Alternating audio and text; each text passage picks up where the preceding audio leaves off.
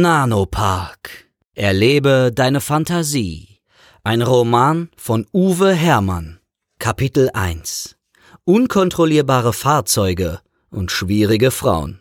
Simon Klein ärgerte sich, dass er den Fall angenommen hatte. Als sein Abteilungsleiter zu ihm gekommen war, hätte er Nein sagen müssen.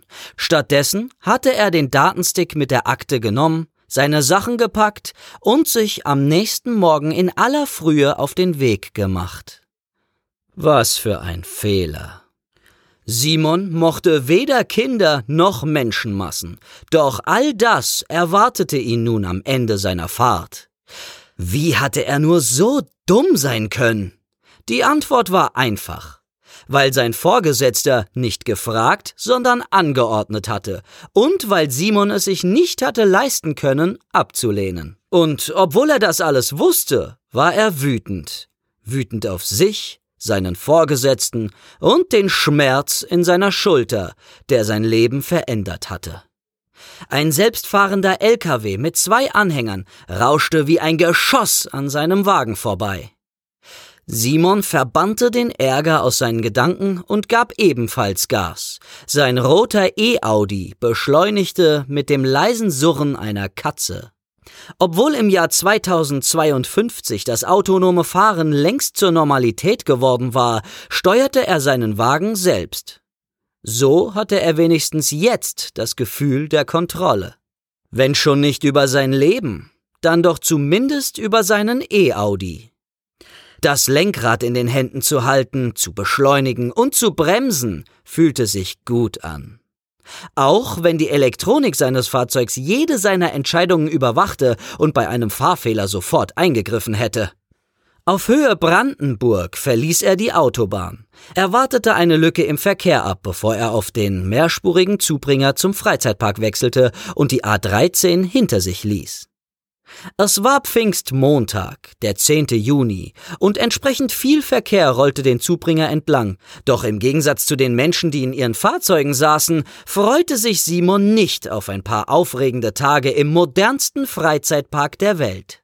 Seit seinem Abschied aus dem Polizeidienst arbeitete er als Ermittler für eine Versicherungsgesellschaft. Ab einer gewissen Höhe der Versicherungssumme wurde er hinzugezogen, wenn der Polizeibericht nicht den Interessen der Versicherungsgesellschaft entsprach. Oder anders ausgedrückt, wenn eine Summe fällig zu werden drohte, auf deren Auszahlung sein Arbeitgeber gerne verzichtet hätte. Wie auch in diesem Fall. Ein Mitarbeiter des Freizeitparks war ums Leben gekommen. Trotz fehlender Beweise hatte der ermittelnde Beamte Unfall als Todesursache in seinem Bericht geschrieben. Simons Arbeitgeber hoffte auf Selbstmord, weil er in so einem Fall nicht zu zahlen brauchte und hatte ihn geschickt, um den Suizid möglichst zu bestätigen. Simon griff nach dem Datenstick mit der Akte von Robert Neuhaus, der zusammen mit zehn Tafeln Vollmilch-Nussschokolade neben ihm auf dem Beifahrersitz lag. Er hatte die Schokolade bei seinem letzten Halt an einer Tankstelle spontan gekauft, obwohl er sich eigentlich nichts aus Süßem machte. Wie so oft explodierte ein kurzer, aber heftiger Schmerz in seiner rechten Schulter, der ihn zwang, innezuhalten. Vier Jahre lang lag sein Unfall jetzt zurück, und obwohl er sich die Schulter dabei nicht verletzt hatte, schmerzte sie seitdem, als wolle sie verhindern, dass er diesen Tag jemals wieder vergaß. Keiner der Ärzte, bei denen er vorstellig geworden war, hatte den Grund für seine Schmerzen gefunden. Jeder bestätigte ihm, dass er kerngesund sei. Leider kümmerte sich der Schmerz nicht um ihre Diagnosen. Schließlich konnte Simon nicht mehr im Außendienst arbeiten. Ein halbes Jahr lang versuchte er es hinter einem Schreibtisch, aber Berichte auszufüllen oder zu telefonieren war nicht seine Welt.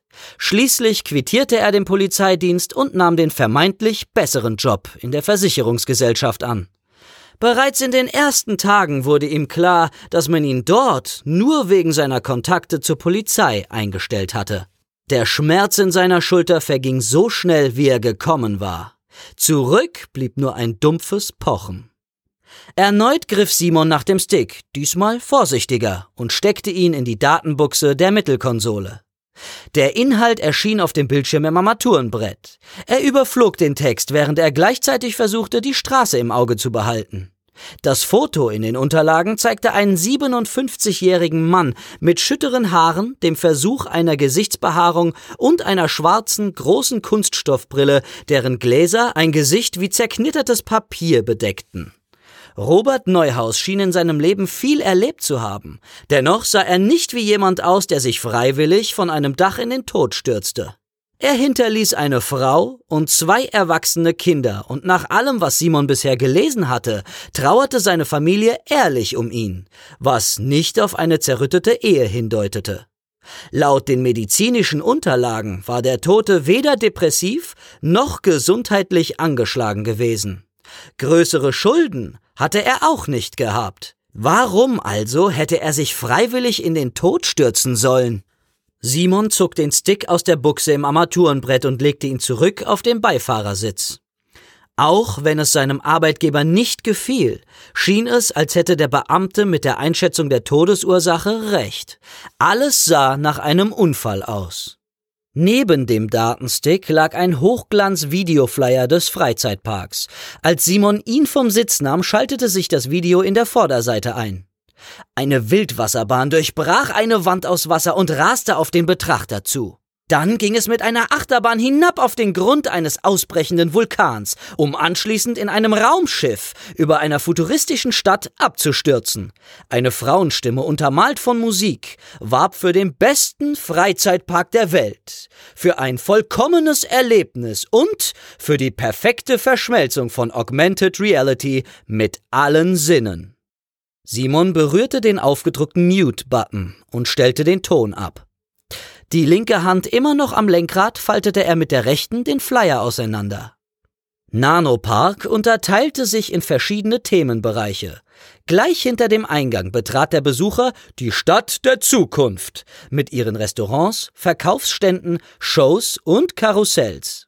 Von dort erreichte man das Untergeschoss mit dem Themenbereich Mittelpunkt der Erde, oder man fuhr hinauf in die erste Etage und besuchte Port Royal, eine Mischung aus Mittelalter und Fantasy-Welt.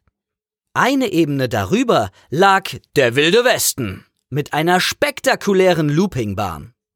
Wer es etwas ruhiger angehen lassen wollte, schaute sich die Dschungelsafari an, einen der afrikanischen Tier- und Pflanzenwelt nachempfundenen Bereich mit virtuellen Löwen, Elefanten, Gazellen, Affen und vielem mehr. Simon startete das Video des Parkaufbaus. Einige Fahrgeschäfte begannen ihre Fahrt im Erdgeschoss und beendeten sie auf der untersten Ebene. Es gab ein Riesenrad, eine Wildwasserbahn und mehrere Achterbahnen, eine davon mit zwei Loopings, sowie unzählige weitere Fahr- und Spaßgeschäfte. Das eigentliche Highlight aber war die perfekte Verschmelzung von Realität und virtueller Grafik. Sobald die Besucher durch eine der Schleusen das Innere der Kuppel betraten, beeinflussten der Atemluft zugesetzte Nanoroboter die Sinne und sorgten dafür, dass sie in eine unvergessliche Traumwelt eintauchten. Simon blätterte weiter. Auf der nächsten Seite waren verschiedene Zusatzprogramme aufgeführt, die die Besucher dazu buchen konnten. Wer das nötige Geld besaß, nahm an einer Großwildsafari teil und jagte das Raubtier seiner Wahl, flog zu einem fremden Planeten und traf auf Außerirdische oder tauchte auf dem Grund des Ozeans in einem versunkenen Piratenschiff nach Schätzen, inklusive untoter Piraten. Dabei konnten die Teilnehmer den Schwierigkeitsgrad und den Realitätslevel frei wählen. Ein Erlebnis, das dank Augmented Reality von der Wirklichkeit nicht zu unterscheiden war, versprach das Video des Flyers. Aber auch an Besucher ohne Familien und Singles hatten die Parkbetreiber gedacht. Wer Nanopark allein besuchte, konnte sich virtuelle Freunde mieten und mit ihnen einen unvergesslichen Tag erleben. Unvermittelt bremste vor Simon ein Wagen. Bevor er reagieren konnte, übernahm sein Fahrzeug die Kontrolle und reduzierte die Geschwindigkeit. Obwohl Simons Fuß noch immer auf dem Gaspedal ruhte, wurde sein E-Audi langsamer. Verärgert verzog er das Gesicht. Er hasste es, der Technik ausgeliefert zu sein, selbst in so einem Moment, in dem sie ihn vor einem Auffahrunfall bewahrt hatte. In dem Fahrzeug vor sich sah er zwei Kinder, die auf dem Rücksitz herumbalgten. Ein etwa zwölfjähriges Mädchen mit kurzen roten Haaren schaute zu ihm herüber und streckte ihm die Zunge raus. Offensichtlich beruhte seine Abneigung gegenüber Kindern auf Gegenseitigkeit. Auch er zeigte ihr die Zunge, woraufhin das Kind den Mittelfinger hob. Dann beschleunigte der Wagen, der Abstand vergrößerte sich und er verlor das Mädchen aus den Augen. Nach einem Kilometer tauchte am rechten Straßenrand ein Hinweisschild auf. Noch auf der Autobahn hatte sein Wagen sein Kommen gemeldet und die Verkehrslage abgefragt. Nun wechselte der Text auf dem Straßenschild Willkommen, Simon Klein. Nanopark freut sich auf dich. Bitte benutze Parkplatz B. Noch konnte Simon nichts von dem markanten Gebäude des Freizeitparks sehen. Doch das sollte sich bald ändern. Hinter einem Hügel tauchte eine gewaltige farbige Kuppel auf, die hoch in den Himmel ragte. Auf der Rückseite, noch verborgen vor seinem Blick, lagen die Verwaltungsgebäude, mehrere langgezogene Lagerhallen und die Einfahrten für die Lieferanten. Simon verließ die Hauptzufahrt und wechselte wie alle anderen auf die zum Parkplatz führenden Fahrspuren. Der Parkplatz umfasste mehrere Bereiche und war doch im Vergleich zu der Kuppel winzig. Das eigentliche Parkdeck lag unterirdisch. Ein Computer holte über ein Hydrauliksystem die Fahrzeuge in die Tiefe und bewegte sie über ein ausgeklügeltes vollautomatisches Schienensystem in winzige Parknischen, um jeden Zentimeter Platz ausnutzen zu können. Gerade versank neben Simons E-Audi eine Parkbucht samt Fahrzeug im Boden. Augenblicke später deutete nichts mehr darauf hin, dass dort zuvor ein Wagen gestanden hatte. Von den Parkplätzen aus führten Wege zu den fünf nebeneinander liegenden Eingängen der Kuppel. Menschenmassen wälzten sich in Richtung Freizeitpark. Simon fröstelte. Der Anblick war schlimmer, als er befürchtet hatte. Das Leitsystem des Parks schickte seinem Wagen die Position des für ihn reservierten Parkplatzes. Ungefragt übernahm sein E-Audi die Kontrolle und fuhr selbstständig in eine Parknische, sehr zu Simons Unwillen.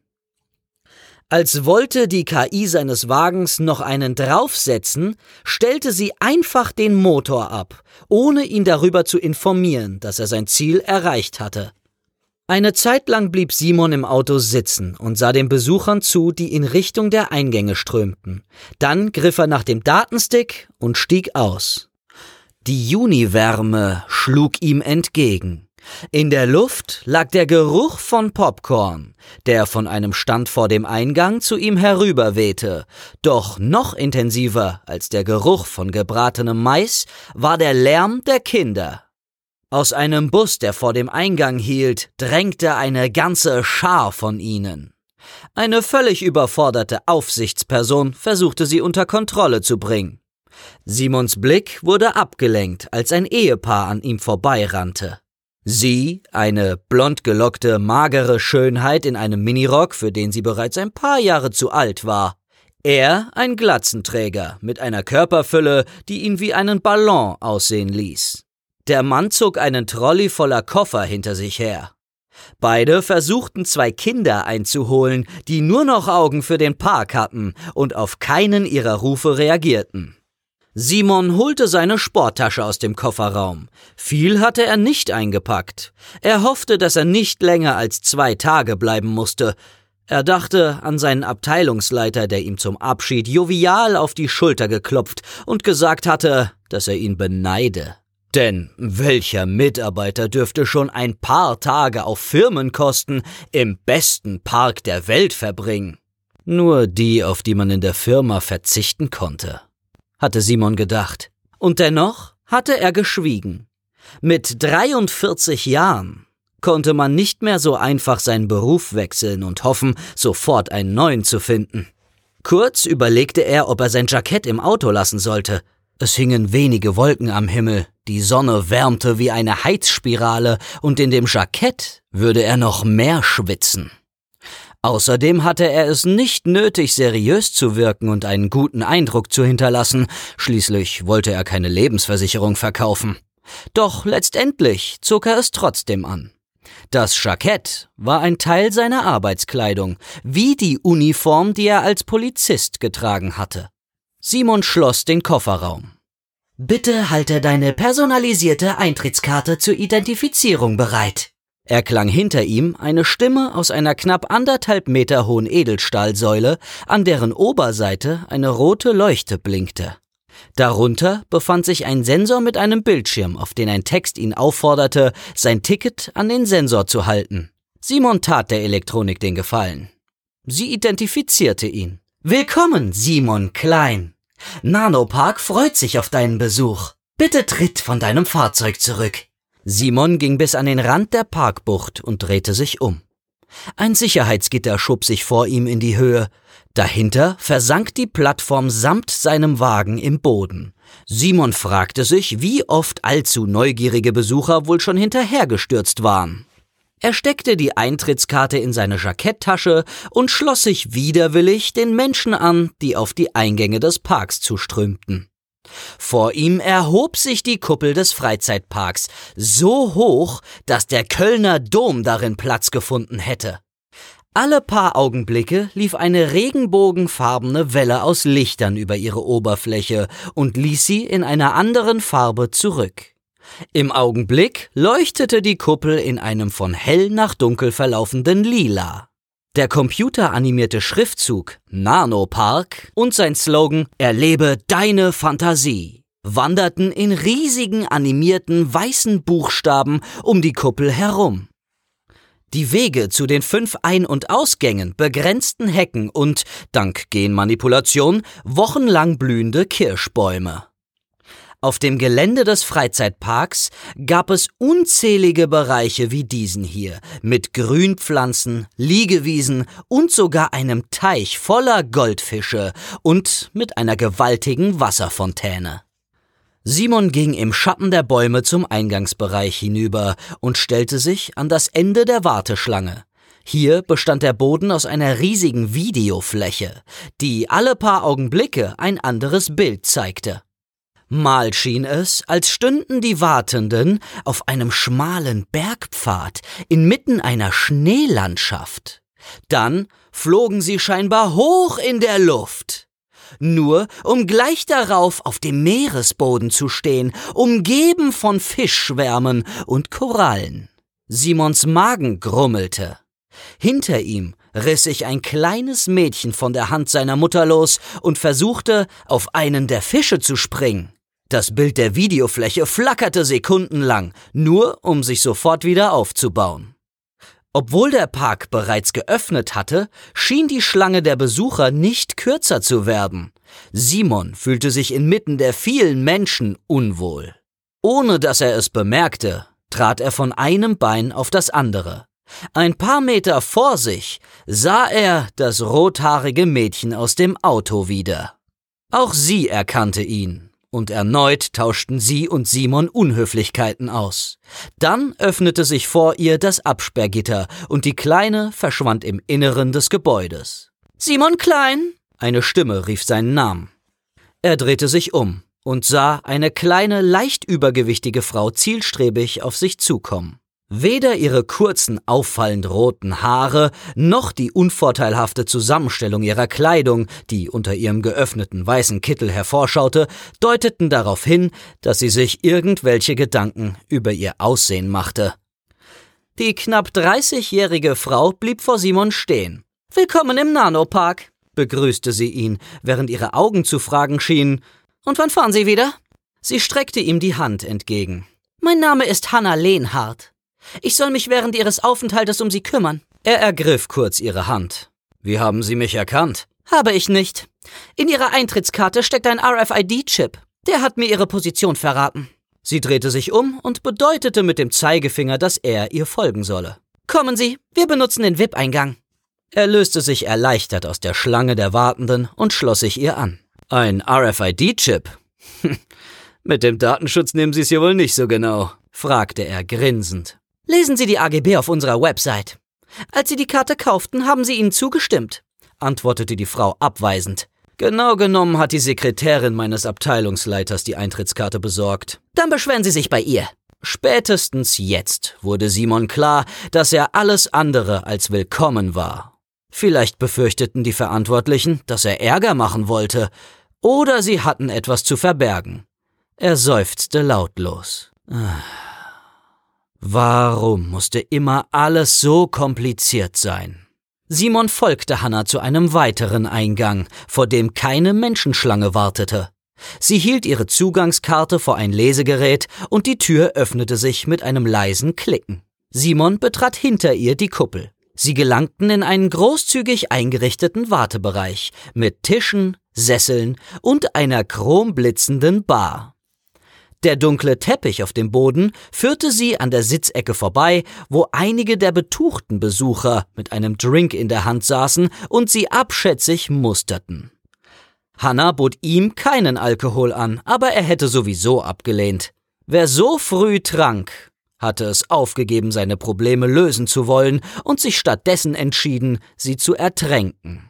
Und so verzweifelt war Simon noch nicht. Hannah blieb schließlich vor einer braunen Kordel stehen, die von zwei hölzernen Säulen gehalten den Gang versperrte. Ihre Eintrittskarte, verlangte sie und streckte die Hand aus.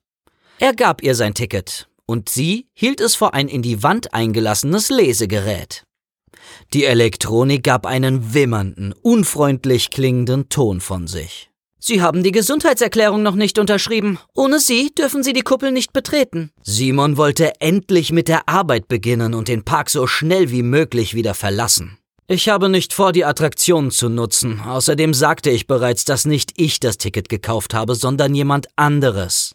Und ich habe das bereits mitbekommen, antwortete Hannah schnippisch. Trotzdem dürfen Sie ohne eine Gesundheitserklärung den Park aus versicherungstechnischen Gründen nicht betreten. Gerade Sie müssten das doch verstehen. Sie verschränkte die Arme. Entweder unterschreiben Sie oder Sie fahren zurück in Ihr Büro. Simon begriff, dass Hannah genauso wenig Lust auf ihren derzeitigen Job hatte, wie er auf den seinen. Strohhalm oder Münze? fragte er. Sie schaute ihn verwirrt an. Ich verstehe nicht. Haben Sie und Ihre Kollegen Strohhalme gezogen oder eine Münze geworfen, um herauszufinden, wer meinen Babysitter spielen muss? Plötzlich lächelte sie. Weder noch, meine Chefin hat es angeordnet. Schlagartig wurde sie ihm sympathischer. Auch sie hatte eine Aufgabe übernommen, zu der sie keine Lust hatte. Willkommen im Club, sagte er, während er auf dem Display des Bildschirms die Gesundheitserklärung unterzeichnete. Mir wurde dieser Fall auch aufs Auge gedrückt, glauben Sie mir. Wenn ich die Wahl gehabt hätte, wäre einer meiner Kollegen hier. Nun, dass Sie es sind, scheinen Sie wohl nicht allzu beliebt zu sein. Er überlegte. Scheint so. Sie reichte ihm seine Eintrittskarte zurück.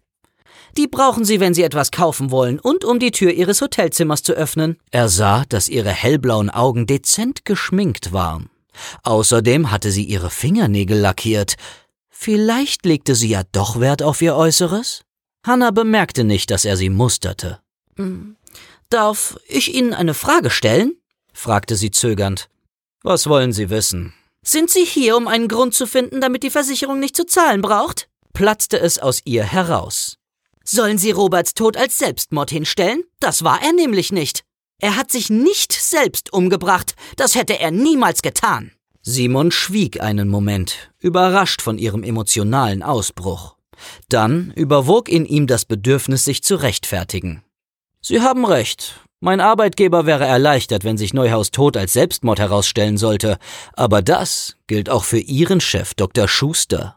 Bei einem Selbstmord müsste der Park keine Schadensersatzforderung der Hinterbliebenen befürchten, von einer schlechten Presse ganz zu schweigen. Und Sie haben vor, so lange nach Beweisen zu suchen, bis das Ergebnis unseren Arbeitgebern gefällt? Ihre Wortwahl gefiel Simon nicht, deutete sie doch an, dass er im Sinne der Versicherung ermitteln würde. Ich bin nicht hier, um etwas Bestimmtes zu beweisen. Ich bin hier, um die Wahrheit herauszufinden, erwiderte er. Ach, und das können Sie? Ihr spöttischer Blick traf ihn härter, als er erwartet hatte. Ich denke schon, ich war früher mal Polizist. Das hatte er eigentlich nicht erwähnen wollen, aber diese Frau hatte das Talent, ihn mit jedem zweiten Satz auf die Palme zu bringen. Sie sah ihn verwundert an. Einen Moment lang dachte er, sie würde seine Erklärung kommentarlos akzeptieren, doch anscheinend konnte sie so etwas nicht. Na, hoffentlich sind Sie dann für diesen Job nicht überqualifiziert. Sie nahm ihm seine Tasche aus der Hand und stellte sie in ein Fach unter dem Lesegerät. Ihre Sachen werden im Hotel auf Sie warten. Dann löste sie den Karabinerhaken an einer Seite der Kordel und winkte ihn durch. Warum sind Sie eigentlich so fest davon überzeugt, dass es kein Selbstmord war? Fragte Simon, während sie nebeneinander den Flur entlang gingen. Sie sah ihn an. Robert redete ständig von seinem nächsten Urlaub. Ich meine, jemand, der eine Reise plant und die auch schon bezahlt hat, springt doch nicht von einem Dach. Das macht doch niemand, stieß sie hervor. Simon überraschte es, wie viel Energie in dieser kleinen Frau steckte. Entweder war sie in einer Familie aufgewachsen, in der die Männer dominiert hatten, oder man hatte sie in ihrem Leben so oft verletzt, dass sie nun lieber zuerst austeilte. Zu gern hätte er mehr über sie erfahren, aber auf ihre Akte hatte er keinen Zugriff mehr. Direktor Schuster hat doch sicher angeordnet, dass Sie mit mir kooperieren, damit ich im Sinne des Parks entscheide. Stattdessen versuchen sie mich davon zu überzeugen, dass es kein Selbstmord war. Ich denke, ihr Boss wäre nicht begeistert, wenn er davon wüsste. Hannah stieß wütend die Luft aus. Puh, das ist mir egal. Ich sage, was ich denke. Dann ecken sie bei ihren Vorgesetzten wohl öfter an? Ihr verlängerter Gesichtsausdruck entspannte sich. Ständig, aber ich lasse mir keinen Maulkorb anlegen. Darauf wette ich. Vor einer Schleusentür blieben sie stehen. Hanna zog erneut ihre Zugangskarte aus der Tasche. Bevor das Lesegerät in der Schleusentür sie erfassen konnte, zögerte sie. Warum machen Sie sich eigentlich die Mühe einer Untersuchung, wenn sowieso jeder der Beteiligten lieber einen Selbstmord hätte? Einigen Sie sich doch einfach darauf, dass Robert freiwillig in den Tod gesprungen ist. Das würde uns allen eine Menge Arbeit ersparen und ich müsste Sie nicht mehr herumführen. Er ignorierte ihren sarkastischen Tonfall. In der Polizeiakte steht Unfall mit Todesfolge, und ohne eine erneute Untersuchung ändert sich daran auch nichts. Außerdem bekämen seine Hinterbliebenen bei einer Selbsttötung weder eine Entschädigungszahlung noch Schmerzensgeld, und darüber wären sie bestimmt nicht erfreut. Und dieses Geld wollen Sie ihnen vorenthalten? Ich habe Ihnen schon einmal gesagt, dass ich hier bin, um die Wahrheit herauszufinden und nicht um etwas Bestimmtes zu bestätigen, erwiderte Simon ärgerlich. Abrupt wechselte sie das Thema. Vielleicht hatte sie gemerkt, dass sie dabei war, den Bogen zu überspannen. Ich nehme an, Sie sind das erste Mal hier? Jetzt hielt sie ihre Zugangskarte vor das Lesegerät. Er nickte. Ja, aber dieser Freizeitpark wird auch nicht anders sein als die anderen. Sie lächelte in sich hinein. Da werden Sie sich aber wundern. Die Schleusentür entpuppte sich als Eingang zu einer Raumschiffzentrale, die aus einem Science-Fiction-Film der späten 60er Jahre hätte stammen können. An metallverkleideten Wänden hingen Röhrenmonitore und Schilder mit Verhaltensregeln für den Notfall. Auf einer Schalltafel voller analoger Anzeigeinstrumente blinkten ein Dutzend Lichter. Zwei lächerlich aussehende humanoide Roboter mit drehenden Antennen auf dem Kopf bedienten klobige Schalter. Simon verkniff sich seinen Kommentar. Hinter ihm und Hannah schloss sich die Tür. Eine Stimme forderte sie auf, sich auf einem der Sitze anzuschnallen. Als sie die Gurte angelegt hatten, zählte ein Countdown von zehn abwärts. Der Raum vibrierte und aus verborgenen Öffnungen stiegen Rauchwolken auf. Die Simulation war gut gemacht, aber alles andere als das beeindruckende Erlebnis, das Hannah ihm versprochen hatte. So etwas hatte Simon auch schon anderswo erlebt. Und dort sogar besser. Die Nanoroboter, die Sie seit Betreten der Schleuse einatmen, brauchen einen Moment, bis sie an die Rezeptoren in ihrem Gehirn angedockt haben. Deshalb dieses Theater, erklärte Hannah. Simon lauschte in sich hinein. Ich spüre nichts von irgendwelchen Nanorobotern. Sie lachte kurz auf. das will ich hoffen. Wenn Sie etwas spüren würden, dann liefe etwas falsch. Wie gefährlich sind denn diese Nanoroboter? So gefährlich wie Hustensaft. Da würden Ihnen Ihr Konstrukteur Harald Kocher und sein Team sicher widersprechen, wenn Sie noch dazu in der Lage wären. Nun wurde sie ärgerlich. Die Explosion in seinem Forschungslabor war ein Unfall. Ein Mitarbeiter der Stadtwerke hatte ein falsches Ventil geöffnet. Das hat er selbst zugegeben. Und dafür wurde er auch verurteilt. Die Nanoroboter dafür verantwortlich zu machen, ist völliger Unsinn. Trotzdem leben Kocher und die restlichen Mitarbeiter seiner Forschungsgruppe nicht mehr. Jeden Tag sterben Menschen, selbst wenn keine Nanoroboter in der Nähe sind, antwortete sie sarkastisch. Plötzlich heulte eine Sirene auf. Sämtliche Lichter auf der Schaltkonsole blinkten rot und die Computerstimme meldete Probleme mit dem Triebwerk. Einer der Roboter fiel aus. Funken stoben aus seinem Kopf und er sackte in sich zusammen, als hätte man seinen Stecker gezogen. Simon sah sich beunruhigt um. Keine Sorge, das gehört zur Show, erklärte Hannah. Noch mehr Rauch füllte die Zentrale. Schließlich ertönte ein ohrenbetäubendes Krachen und der Boden kippte zur Seite. Teile der Wandverkleidung lösten sich, die Deckenbeleuchtung stürzte herab und stoppte knapp über ihren Köpfen. Auch der zweite Roboter verabschiedete sich mit einem Kurzschluss. Eine in die gegenüberliegende Wand eingelassene Schleusentür öffnete sich. Verlassen Sie augenblicklich das Raumschiff. Es besteht Explosionsgefahr, forderte sie eine Stimme auf. Hannah deutete auf die Tür. Bitte, nach Ihnen. Simon schnallte sich los und betrat Nanopark. Kapitel 2 Die Macht der Manipulation oder Zuckerwasser in 98 verschiedenen Geschmacksrichtungen. Nach ein paar Schritten blieb Simon wie angewurzelt stehen. Der Anblick war so überwältigend, dass er glaubte, jemand würde ihm den Boden unter den Füßen wegziehen. Er wollte etwas sagen, aber er brachte kein Wort heraus. Vor sich sah er eine futuristische Stadt mit unzähligen größeren und kleineren Verkaufsgeschäften, Parks und Karussells. Gewaltige Wolkenkratzer, in deren unteren Etagen sich Themenrestaurants befanden, schraubten sich in einem von einem leuchtenden Schutzschirm überspannten Sternenhimmel. Dazwischen folgten fliegende Autos einem unsichtbaren Highway. Auf den Parkwegen inmitten von Trauben aus Besuchern bewegten sich Roboter. Es gab Selbstbedienungsstände mit Getränken, Eis, Waffeln und Snacks. An einer Haltestelle schwebten chromblitzende Limousinen der 60er Jahre mit gewaltigen Triebwerken im Heckbereich. Gesteuert wurden sie von menschenähnlichen Maschinen, die wie Chauffeure gekleidet waren. Simon sah sich fassungslos um. Nichts deutete mehr darauf hin, dass er sich im Inneren einer Kuppel befand. Das alles hatte keine Ähnlichkeit mit der Stadt der Zukunft, wie er sie sich vorgestellt hatte. Diese Szene wirkte eher wie das zum Leben erweckte Cover eines Science-Fiction-Romans aus den 60ern. Chrom und Glas und anstatt rechter Winkel Rundungen und geschwungene Linien. Beeindruckend, oder? fragte Hannah, die offensichtlich Spaß daran hatte, ihn so zu sehen. Das kann man wohl sagen. Aus den Eingängen schob sich ein stetiger Strom an Besuchern, und Hannah zog Simon mit sich zu einem der Schwebewagen hinüber. Sie wählte ein blaues Cabrio ohne Türen aus, hinter dessen Lenkrad ein Roboter sie begrüßte. Sie setzten sich auf den Rücksitz. Im Heckbereich wummerte ein gewaltiges Triebwerk. Hitze stieg in die Höhe und ließ die Luft flimmern. Dieser Wagen schwebt doch nicht wirklich? fragte Simon. Natürlich nicht. Er rollt auf Rädern wie jeder andere Wagen auch, aber der Parkcomputer sorgt dafür, dass Sie sie nicht sehen. Der Rest ist ein 3D-Modell, das in Echtzeit abhängig von Ihrer Blickrichtung generiert und über das echte Fahrzeug gelegt wird. Die Manipulation Ihrer Wahrnehmung, zusätzliche Videooberflächen mit der richtigen Animation und etwas optische Täuschung sorgen dafür, dass Sie glauben, der Wagen würde schweben. Aber natürlich ist das nur eine Illusion. Genauso wie seine Triebwerke. Simon streckte die Hand nach den Flammen aus. Ich kann die Wärme aber spüren.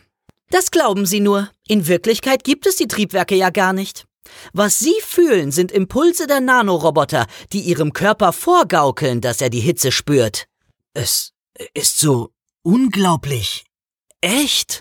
Ich weiß. Anfangs passten wir sogar die Kleider unserer Besucher dem jeweiligen Themengebiet an, aber das haben wir schnell wieder aufgegeben. Zum einen kostete dieses Echtzeitrendering eine Menge an zusätzlicher Prozessorleistung, doch der Hauptgrund war, dass er den Gästen Angst machte. Zu viel Realität. Niemand wusste mehr, wer ein virtueller Charakter und wer ein Besucher war. Manche vergaßen sogar, dass sie sich in einem Freizeitpark aufhielten. Zwar können die Besucher auch heute noch ihr Aussehen in einem unserer Shops verändern, aber da das Geld kostet, nutzen nur die wenigsten diese Möglichkeit. Außerdem haben wir den Grad der Perfektion verringert. Bewusst nehmen die Besucher die Fehler nicht wahr, aber ihr Unterbewusstsein registriert sie und erinnert sie daran, wer sie sind und wo sie sich befinden. Geht mir nicht so. Ich habe das Gefühl, in einen Science-Fiction-Film gebeamt worden zu sein. Sie lachte. das ist ja auch der Sinn des Ganzen. Und das bewerkstelligen ausschließlich diese Nanoroboter? Simon dachte an sein Schulterproblem. Wie mächtig sind sie? Können sie auch medizinische Probleme beseitigen? Hannah verneinte. Das funktioniert nur im Film. Nanoroboter sind dumme Maschinen. Unsere können nur an die Nervenenden im Gehirn andocken und die Informationen, die von unserem Computer kommen, weitergeben. Aber das machen sie so gut, dass auch heute noch Besucher vergessen, dass alles um sie herum nur eine Illusion ist. Sie zücken ihre Telefone und schießen fleißig Fotos und glauben so, ihre Erlebnisse festhalten zu können. Dabei ist nichts von dem, was sie sehen, real. Im Internet finden Sie unzählige Aufnahmen, auf denen nur nackte Betonwände zu sehen sind. Und obwohl jedermann weiß, dass Fotografieren und Filmen keinen Sinn ergibt, werden es immer mehr Aufnahmen. Aber unsere Nanoroboter beeinflussen nicht nur die visuelle Wahrnehmung. Sie deutete auf einen Eisstand, vor dem sich eine lange Schlange aus Wartenden gebildet hatte. Dort können unsere Besucher aus 98 verschiedenen Eissorten wählen. Schauen Sie sich den Selbstbedienungsautomaten an. Glauben Sie, in den passen 98 verschiedene Eissorten? Er schüttelte den Kopf. Hm, wohl eher nicht. Richtig. Die Kunden bekommen alle die gleiche geschmacksarme Grundsubstanz aus Eiern, Milch, Sahneersatz und viel Zucker. Doch mit dem entsprechenden Befehl an die Nanoroboter schmeckt eben jedes Eis anders. Genauso ist es mit den Getränken, die Sie hier im Park bekommen. Nur Zuckerwasser. Auch wenn die Besucher glauben, sie bekämen das, was sie bestellt haben. Simon spürte, wie seine Nackenhaare sich aufrichteten. Hm, eine erschreckende Vorstellung. Hannah nickte. Eine erschreckende und faszinierende zugleich. Darauf beruht die Technik unseres Parks. Hm, ich lasse mich aber nicht gerne manipulieren. Tja, dann gehören Sie eben nicht zu unserer Zielgruppe antwortete sie schroffer, als Simon erwartet hatte. Da war sie wieder, die Abneigung, die er schon anfangs bei ihr gespürt hatte. So wie sie diese Technik verteidigte, hatte sie mit Menschen schlechte Erfahrungen gemacht. Anscheinend verließ sie sich jetzt lieber auf die Computer. Dazu passten auch ihr Aussehen und ihre schroffe Art, die signalisierte Lasst mich in Ruhe. Vielleicht hatte sie eine gescheiterte Ehe hinter sich oder eine unglücklich zerbrochene Freundschaft. Er schaute auf ihre Hand und suchte nach einem Ring, doch er fand keinen. Sie erriet seine Gedanken. Analysieren Sie mich etwa? Simon sah sie mit einem unschuldigen Blick an. Nein, log er. Hannah hielt ihre Identifikationskarte vor den Scanner des Roboters. Dabei fiel Simon ein Kunststoffarmband mit einem winzigen Bildschirm auf, das sie um ihr Handgelenk trug. Ihr elektronischer Fahrer fragte nach dem Ziel. Wollen Sie in Ihr Hotel oder möchten Sie zuerst sehen, wo Robert ums Leben gekommen ist? wollte Hannah wissen. Simon überlegte kurz. Je eher er mit seiner Arbeit begann, umso früher konnte er wieder nach Hause. Bitte zuerst zum Unfallort. Hannah nickte. Halten Sie sich fest. Sie gab dem Roboter ein Zeichen. Kurz bevor ihr Wagen beschleunigte und mit aus Turbinen schlagenden Flammen und einem infernalischen Dröhnen davonfuhr, sah Simon erneut die Kleine mit den roten Haaren. Sie hatte einen jüngeren Begleiter, der wohl ihr Bruder war. Beide stellten sich ans Ende der Warteschlange vor dem Eisautomaten. Der Wagen, in dem Simon und Hanna durch den Park fuhren, bewegte sich langsamer, als das tiefe Wummern des Triebwerks vermuten ließ, das übrigens nur im Inneren des Fahrzeugs zu hören war. Für die Besucher am Rand der Strecke fuhren sie fast lautlos vorbei. Die Erbauer des Parks hatten durch ein cleveres Design und mit Hilfe der Computer und ihrer Nanoroboter dafür gesorgt, dass die Themenwelt der Stadt der Zukunft größer erschien, als sie in Wirklichkeit war. Hannah erzählte Simon, dass alles oberhalb der ersten Stockwerke der Hochhäuser nur Fassade sei und aus dem Computer stamme. Ebenso viele Gebäude, die sie in der Ferne sahen. Und natürlich der Schutzschirm samt Sternenhimmel und Raumschiffen. Der Park verteilte sich auf sechs Ebenen innerhalb der Kuppel und auf zwei darunterliegende. Die Bauzeit der Anlage hatte ganze acht Jahre betragen. Ein Handy klingelte. Hannah zog ein rosafarbenes Empathiephone mit gesprungener Vorderseite aus der Tasche ihres Kittels und schaute darauf. Wichtig? fragte Simon. Eher im Gegenteil. Sie drückte den Anrufer weg. In den nächsten Minuten klingelte ihr Telefon noch einige Male, bis sie es schließlich ausschaltete. Jede der insgesamt fünf für die Besucher zugänglichen Ebenen besitzt ein eigenes Thema, erklärte Hannah weiter. Wir verlassen gleich die Stadt der Zukunft und fahren in den unterirdischen Bereich der Mittelpunkt der Erde. Dort befinden sich unsere Wasserattraktionen. Die gigantische Wildwasserbahn mit einer Streckenlänge von fast 500 Metern, eine Raftingbahn, verschiedene Restaurants, außerdem das Freizeitbad mit dem Wellnessbereich und dem angrenzenden Hotel und den Bungalows. Ihr Zimmer befindet sich übrigens auch dort unten. Und wenn ich aus dem Fenster schaue, sehe ich anstatt nackter Felswände einen Karibikstrand, richtig? Sie lachte schallend. Nein, das würde ja nicht zum Thema der Mittelpunkt der Erde passen. Der Wagen rumpelte, als sie über eine Bodenunebenheit fuhren. Aber natürlich ließen der Parkcomputer und seine Nanoroboter nicht zu, dass Simon etwas davon sah. Auf den Wegen herrschte dichtes Gedränge. Massen an Besuchern schoben sich durch den Park. In den Wartebereichen der einzelnen Attraktionen hatten sich schon jetzt lange Schlangen gebildet. Simon hörte das Geschrei der Menschen und war froh, dass er im Wagen saß und Abstand zu ihnen halten konnte. Hannah ahnte, was er dachte. Die Menschenmassen verlaufen sich in den nächsten Minuten. So früh nach der Eröffnung herrscht hier immer dichtes Gedränge. Wenn die Besucher sich erst einmal auf den einzelnen Ebenen verteilt haben, wird es besser. Ihr Fahrzeug fuhr an einem Kettenkarussell vorbei, in dem die Besucher in zigarrenförmigen, schlanken Gondeln saßen. Auf der Spitze drehte sich ein strahlend blauer Planet, den etliche Monde gegenläufig umrundeten. Der Computer des Parks sorgte dafür, dass die Ketten des Karussells nicht sichtbar waren. Und so schien es, als umkreisten die Besucher mit ihren Raumschiffen eine unbekannte Welt. So interessant Hannas Erzählungen auch waren, Simon war nicht hier, um etwas über den Park zu erfahren. Er sollte den Tod von Robert Neuhaus untersuchen, und je früher er damit begann, umso schneller konnte er auch wieder fahren. Erzählen Sie mir etwas über den Toten. Was war er für ein Mensch? Hanna dachte nach. Ihr wurde klar, dass sie Robert eigentlich kaum gekannt hatte. Obwohl sie lange Kollegen gewesen waren, wusste sie nichts über ihn. Er hatte weder von seinen Hobbys erzählt, noch davon, wie er seine Freizeit verbrachte. Wir sahen uns nur morgens und abends auf dem Parkplatz oder während der wöchentlichen Besprechungen im Nebengebäude. Er war für das Parkdeck zuständig, während ich in der Steuerzentrale sitze und mich um die Computer des Parks kümmere und neue Kampagnen entwerfe. Hm, aha. Und trotzdem sind Sie sich so sicher, dass er keinen Selbstmord begangen hat? Wie ich schon sagte, er plante seinen Urlaub. Auf der Besprechung letzte Woche hat er mir noch Fotos von seinem Urlaubsort und dem Hotel gezeigt. Eine wahnsinnig teure Hütte, irgendwo auf einer Karibikinsel. Jemand, der so viel Geld für eine Reise ausgibt, bringt sich doch nicht um, jedenfalls nicht vor seinem Urlaub. Hm. Und wenn er für das Parkdeck verantwortlich war, warum ist er dann in der Kuppel gewesen? Sie zuckte mit den Schultern.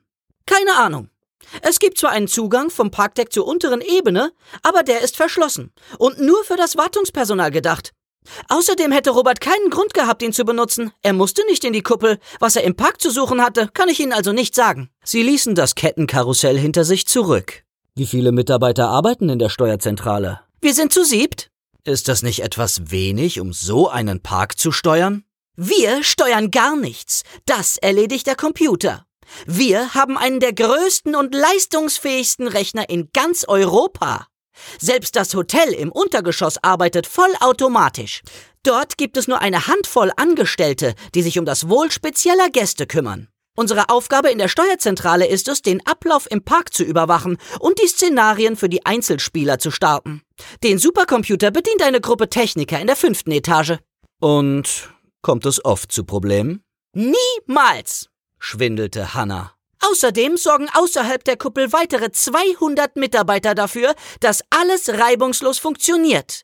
Sie erledigen Reparaturen, nehmen Waren an, pflegen die Grünflächen, entwerfen neue Attraktionen und, ganz wichtig, sie zahlen unser Gehalt. Sie deutete nach vorn. Wir kommen gleich zum Mittelpunkt der Erde. Dort unten ist Robert verunglückt. An einer Weggabelung bog ihr Fahrzeug auf die rechte Spur ab und steuerte auf den Eingang einer Höhle zu, die in ein gewaltiges, hochaufragendes Bergmassiv führte.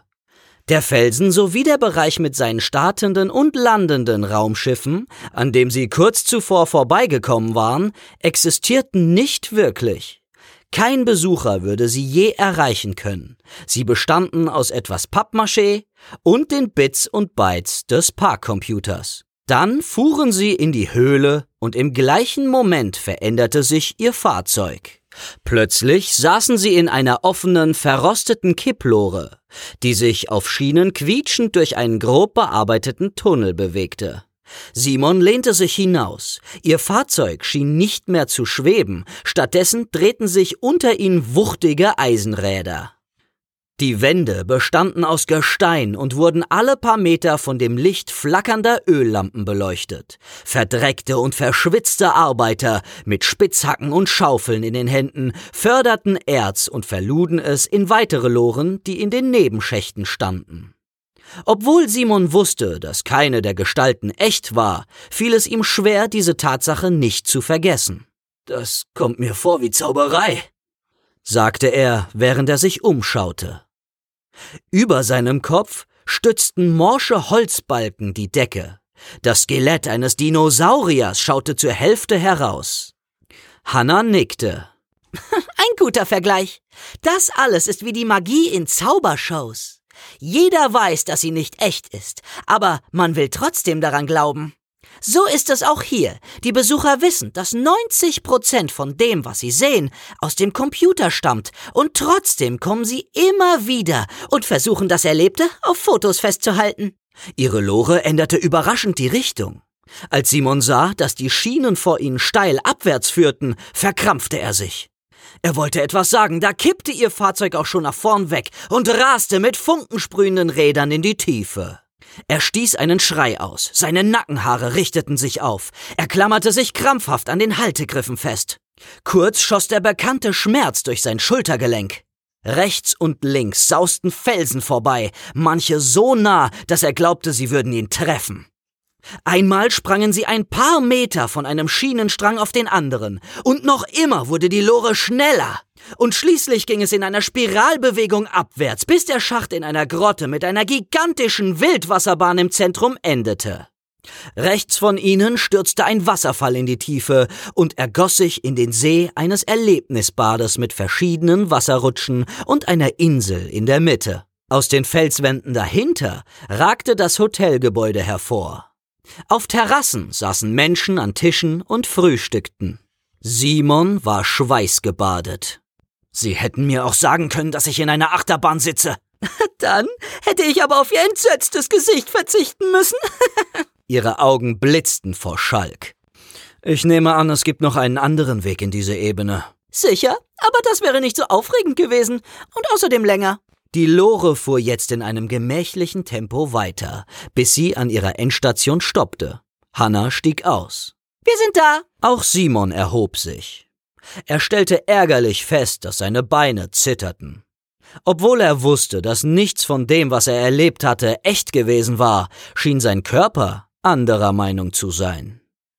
Er blickte sich um. Zuerst spürte Simon die Wärme. Er stand in einer gewaltigen, von Säulen getragenen Höhle, in deren Mitte gemütlich aussehende Dinosaurier an urzeitlichen Pflanzen und Bäumen knabberten. Durch einen Wald aus Pilzen, jeder so hoch wie ein Mensch, schlängelte sich eine Bahn in Form eines Tausendfüßlers.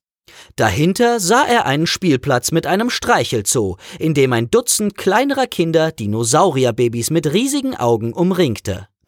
Es war ein unwirklicher Anblick und doch so realistisch, dass er Simon fast vergessen ließ, dass alles nur eine Simulation war. Er blickte hinauf zur Höhlendecke. Die Spitze einer Rakete ragte heraus, mindestens 30 Meter über ihm, als hätte sie sich von der Oberfläche hindurch zum Mittelpunkt der Erde gebohrt. Den spektakulärsten Anblick aber bot die Wildwasserbahn. Ihre Strecke führte durch die ganze Höhle. Um einen Teil schlängelten sich die Fangarme eines riesigen Oktopus, der sich am höchsten Punkt der Wildwasserbahn festklammerte. Jedes Mal, wenn eine neue Reihe Waggons ihn erreichte, löste er seine Fangarme und die wie Boote geformten Gondeln fuhren unter ihnen hindurch. Obwohl noch nicht viele Tagesbesucher den Weg in die unterste Ebene gefunden hatten, waren alle Boote der Wildwasserbahn bereits besetzt. Simon hörte das Geschrei der Fahrgäste und wünschte sich nicht hier zu sein. Kommen Sie, sagte Hanna und schlug einen Weg rechts vorbei an dem Pilzwald ein. Die meisten Besucher, die Sie hier sehen, sind Wochengäste. Richtig voll wird es erst, wenn die Tagesgäste auftauchen. Jeder will zuerst mit der Wildwasserbahn fahren. Ich nicht, rutschte es Simon heraus. Sie sind ja auch kein Gast. Auf einer Parkbank saß der glatzköpfige Ballonmann, der Simon schon auf dem Parkplatz aufgefallen war. Von seiner Minirock tragenden Frau und den beiden Kindern war nichts zu sehen. Der Ballonmann wischte sich mit einem Taschentuch über seine schweißnasse Stirn und erhob sich, als er Hanna in ihrem weißen Kittel bemerkte. Entschuldigen Sie, Sie sehen so aus, als ob Sie zum Park gehören. Ich kann meine Frau und Kinder nicht wiederfinden. Hanna blieb stehen. Überall im Park gibt es Notrufsäulen. Dort können Sie die Position Ihrer Familie erfahren. Der Mann sah sich suchend um. Dort hinten ist eine, half ihm Hanna und deutete auf eine Säule neben einem Eisstand. Der Mann bedankte sich, griff nach seinem Trolley und eilte davon, so schnell es seine Pfunde zuließen. An der Notrufsäule blieb er stehen. Einen Augenblick lang verschnaufte er. Dann drückte er den Knopf auf der Säule. Simon hatte ihm nachgeschaut. Jetzt blickte er wieder Hanna an. Sie kennen die Positionen aller ihrer Besucher? fragte er. Sie nickte. Sonst würde die Illusion nicht funktionieren. Unser Computer berechnet abhängig vom Standort, der Blickrichtung, dem Lichteinfall und viele mehr die entsprechenden Bilder und sendet sie an die Nanoroboter. Es ist sogar möglich, für jeden Besucher ein individuelles Szenario zu kreieren. Theoretisch brauchten wir nicht einmal mehr die Fahrgeschäfte, um unseren Gästen das Erlebnis einer Achter- oder Wildwasserbahn zu verschaffen. Wir könnten ihnen suggerieren, dass sie gerade die Fahrt ihres Lebens genießen, ohne dass sie sich auch nur von der Stelle bewegen. Doch das wäre für die übrigen Besucher ziemlich langweilig. Aber dieses System funktioniert nur dann, wenn wir die Position jedes einzelnen Menschen kennen. Hannah sah Simons Blick und kam seinem Einwand zuvor. Fangen Sie jetzt nicht wieder mit dem Datenschutz an. Hinter einem Toilettenhäuschen, das im Felsen versteckt lag, verließen sie den gekennzeichneten Weg. Über ihre Köpfe rauschte die Wildwasserbahn hinweg. Wasser spritzte auf sie herab. Hanna führte Simon unter der Bahn hindurch, vorbei an Stalaktiten bis ans Ende der Grotte. Vor der Felswand blieben sie stehen. Wir sind da, sagte sie. Simon legte den Kopf schief und sah zu der senkrecht in die Höhe ragenden schroffen Felswand hinauf. Hanna deutete auf einen Vorsprung in etwa zehn Metern Höhe. Von dort oben ist er abgestürzt. Oder gesprungen, sagte Simon. Er sah sich um. Es gab keinerlei Vorsprünge, an denen man den Felsen hinaufklettern konnte, geschweige denn einen Pfad, der zum Vorsprung führte. Wie ist er dort oben raufgekommen? Durch die Tür, antwortete sie zu seiner Verblüffung. Als Simon mit der Hand über das Gestein fuhr, spürte er nur einen schroffen Untergrund. Wenn es eine Tür gab, war sie gut versteckt. Sie werden sie nicht finden, sagte Hannah. Aus der Tasche ihres Kittels zog sie ein zweites Armband, wie das, das Simon schon zuvor an ihr aufgefallen war. Ohne einen Deaktor kommen Sie dort nicht hinein. Sie griff nach seiner Hand und zog sie zu sich herüber. Das Armband schloss sich automatisch um sein Handgelenk, als sie es ihm anlegte. Auf dem Display erschien die Meldung Connected. Sie tippte auf einen der Buttons. Die Umgebung veränderte sich, die Felsen verschwanden. Nun bedeckte eine Schicht aus modelliertem grauen Fiberglas die Wände. Die Decke schien etliche Meter in die Tiefe gerutscht zu sein und bestand aus einer glatten, einfarbigen Fläche, an der in regelmäßigen Abständen Lichtleisten hingen. Den Wald aus prähistorischen Pflanzen im Zentrum der Grotte gab es nicht mehr. Stattdessen stand an seiner Stelle eine primitive Kunststoffkopie. Das Hotel existierte noch immer, doch jetzt ragte es aus einer künstlich geformten Fiberglasfelswand hervor, die keine Ähnlichkeit mehr mit dem Gestein der Grotte hatte. In der Mitte des Erlebnisbades, das nun längst nicht mehr so blau wie zuvor schimmerte, schoss eine Wassersäule aus Düsen knapp unterhalb der Wasseroberfläche in die Höhe. Die Kinder am Ufer jubelten.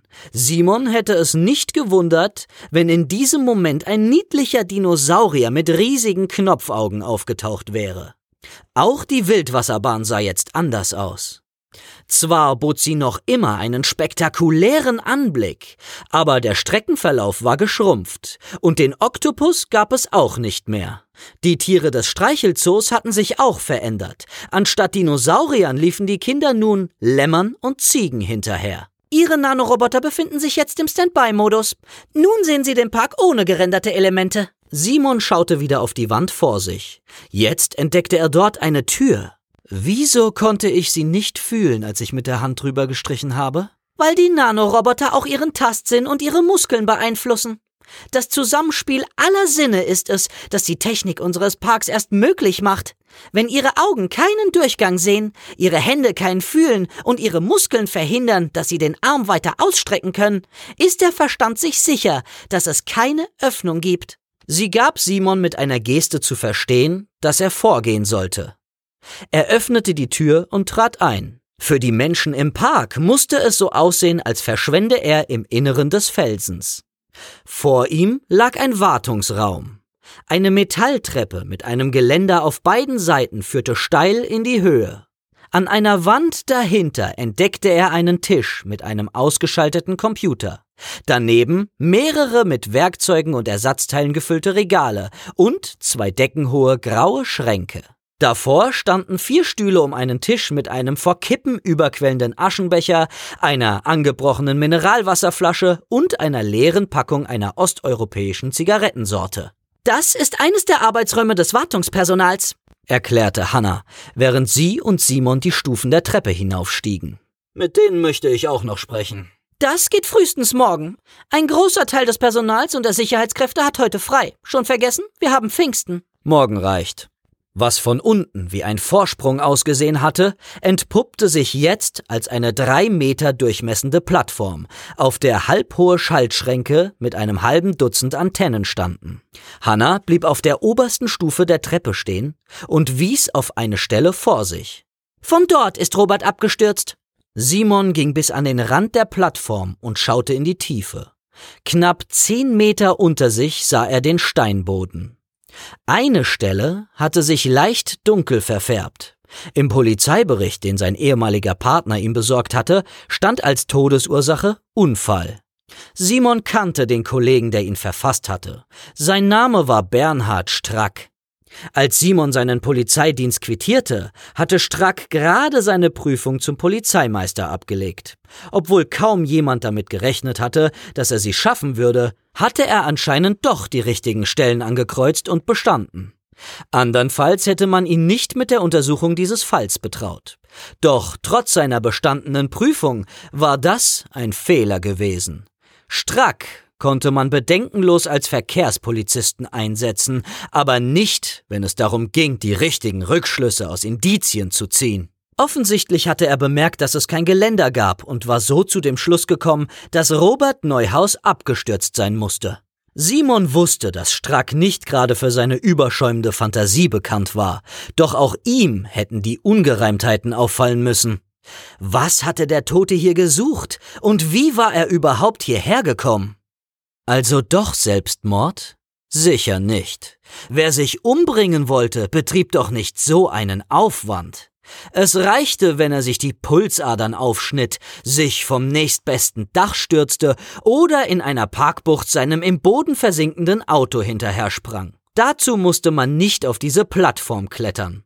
Also waren Unfall und Selbstmord gleichermaßen unwahrscheinlich.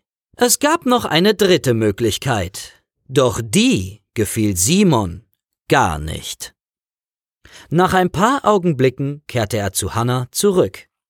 Er sah, dass ihr Blick immer wieder ausbrach und zu der Stelle hinüberhuschte, an der Neuhaus in die Tiefe gestürzt war. Gibt es im Park Kameras? fragte er. Jede Menge, aber nicht hier oben oder in den anderen Bereichen, in denen Mitarbeiter zu tun haben. Das lässt die Gewerkschaft nicht zu. Simon strich sich nachdenklich über sein Gesicht.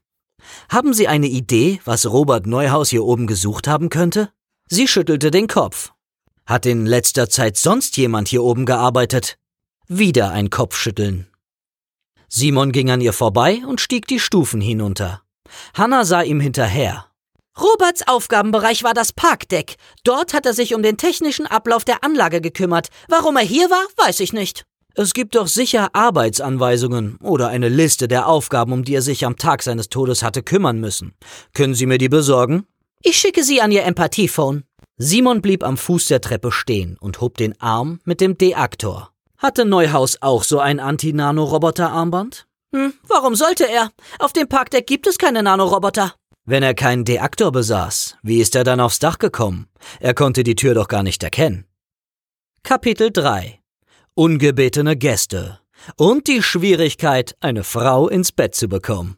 Etwa zur gleichen Zeit, als Simon den Park betrat, fuhr ein silberfarbener Mercedes E-Transporter mit blauen Streifen und dem Werbeaufdruck eines Malerfachbetriebs aus Berlin-Niederschönhausen in eine der Parkbuchten. Der Fahrer, ein unauffälliger Mann in einem schwarzen Overall und mit einer tief ins Gesicht gezogenen Schirmmütze, stieg aus. Ohne der Kuppel einen Blick zuzuwerfen, ging er zur Sensorsäule hinüber und hielt seine Eintrittskarte davor. Noch bevor der Transporter sich senkte, tauchte der Mann im Strom der Besucher unter. Doch im Gegensatz zu ihnen wollte er nicht zur Kuppel.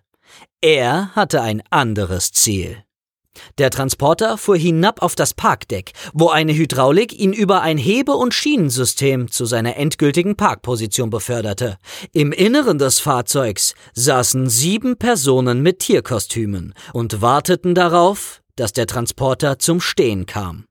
Keiner sagte etwas, aber das war auch nicht nötig. Sie hatten ihren Plan in den letzten Wochen so oft durchgespielt, dass jedes weitere Wort überflüssig war. Nachdem das Fahrzeug stand, griff der Anführer, ein Mann in einem Gorillakostüm, nach dem Sender, der neben ihm auf dem Sitz lag, und aktivierte ihn.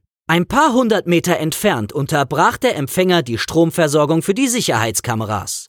Einige der vielen Kontrolllichter im Schaltraum erloschen.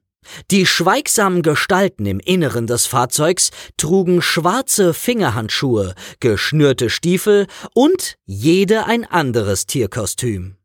Jetzt setzten sie ihre Masken auf, griffen nach den Sporttaschen vor sich und sprangen aus dem Transporter. Sie orientierten sich kurz, bevor sie einen schmalen Wartungssteg betraten und durch ein Gewirr aus sich bewegenden Fahrzeugen davonliefen.